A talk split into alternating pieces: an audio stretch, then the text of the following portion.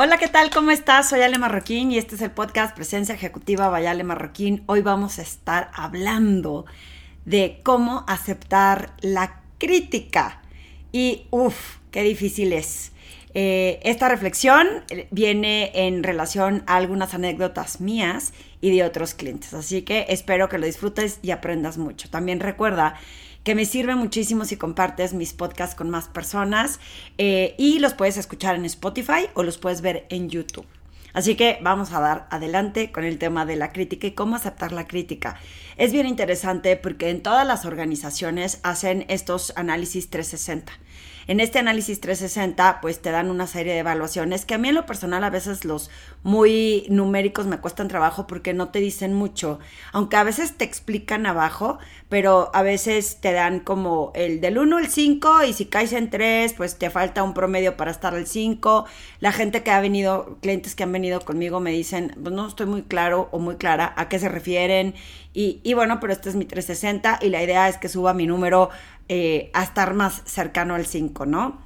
Eh, y lo que yo veo es que como es ambiguo en estos comentarios, como que no les queda exactamente claro a qué se refieren, muchas veces vuelven a sus patrones de conducta del pasado y aunque no les gusta lo que están escuchando, que eso es bien importante porque lo voy a recalcar ahorita, es que de todos modos pues siguen haciendo lo que estaban haciendo. Y cuando digo no les gusta lo que están escuchando o leyendo, a nadie, absolutamente a nadie, nos gusta que nos digan en qué la regamos, en qué nos equivocamos.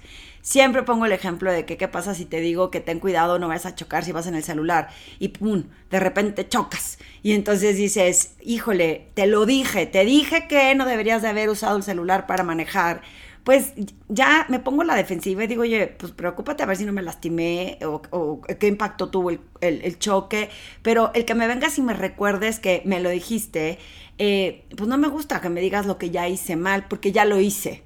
Entonces, eh, yo siempre sugiero el cómo dar ese feed forward para que la gente no se ponga a la defensiva y digas cómo podemos hacer esto para que mejores en el futuro.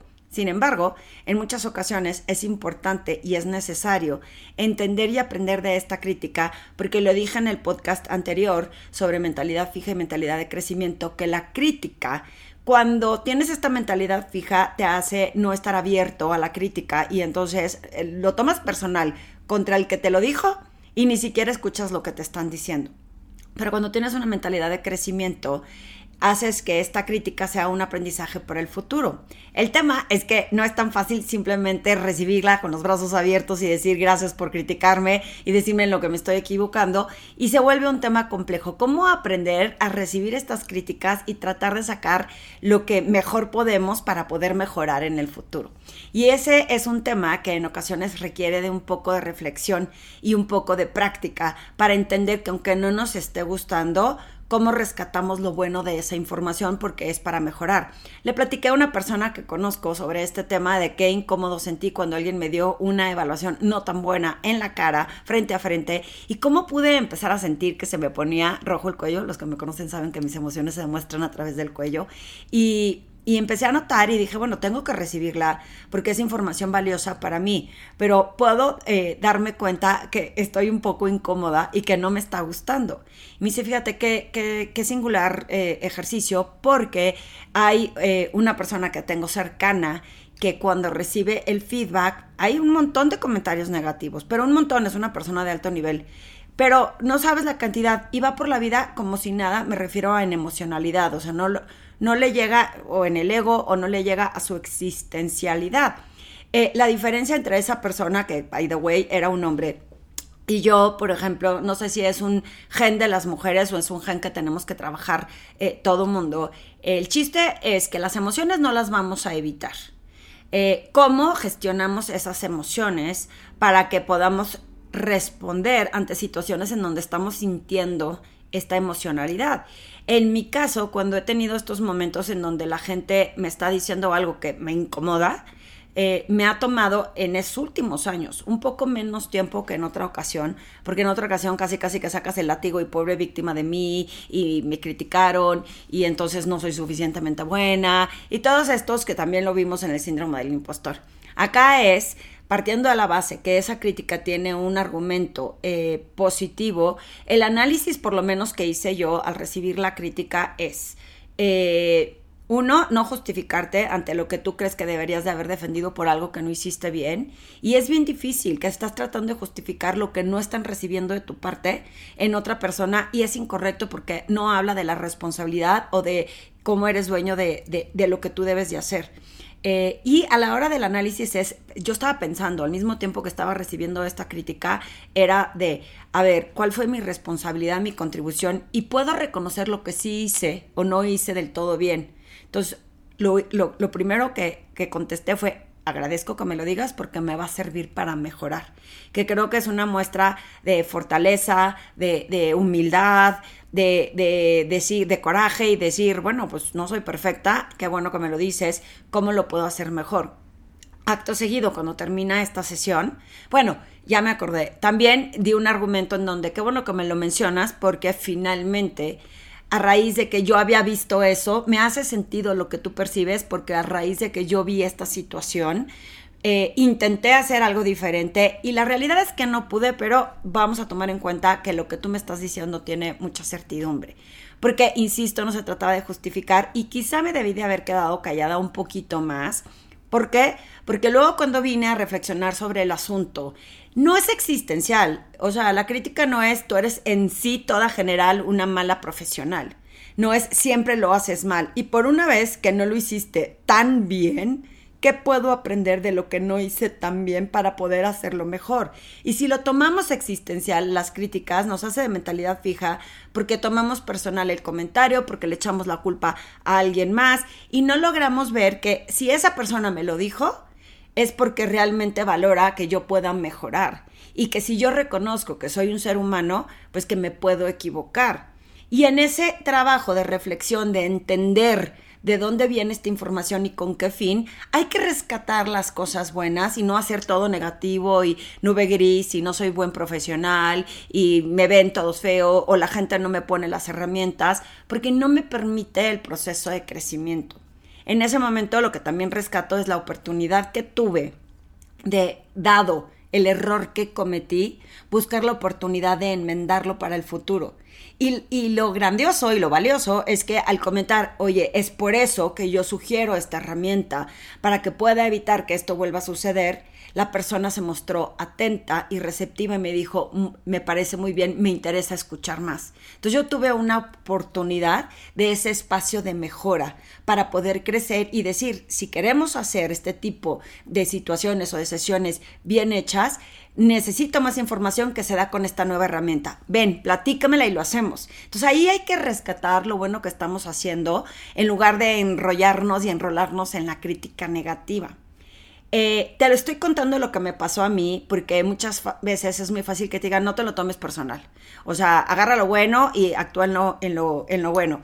De hecho, cuando yo hago mis propios 360 para los clientes que hacen este tema de marca personal o de coaching conmigo, es importante entender cómo los perciben alrededor, porque luego nos quedamos sesgados en lo que creemos, ¿no? O sea, hay una parte interesante. Yo creo en mí, soy muy buena, pero no puedo estar cegada a los espacios de mejora porque soy ser humano. Entonces, en este 360 nos dan información valiosa de cómo me perciben en forma positiva y también cómo me perciben en áreas de mejora, en qué puedo mejorar. Y la gente observa los comentarios comportamientos con el fin de hacer que esta persona pueda enderezarse. Sin embargo, siempre, siempre, siempre que les voy a dar los resultados, les digo, mira, viene la información que es difícil. A nadie nos gusta que nos digan en qué nos equivocamos, pero tú estás buscando mejorar. Hay que sacarle a esto el, la carnita de dónde podemos trabajar si es que es algo que te interesa mejorar. Y aún así, estoy segura que algunos la toman como, bueno, pues sí, me hace sentido, bueno, pues sí, tengo estos comportamientos, no había visto que impactaban de esta forma, pero hay otras que se quedan como analizando y reflexionando el cómo es posible que si yo tengo una buena intención, la gente me perciba de esa forma y duele y cala.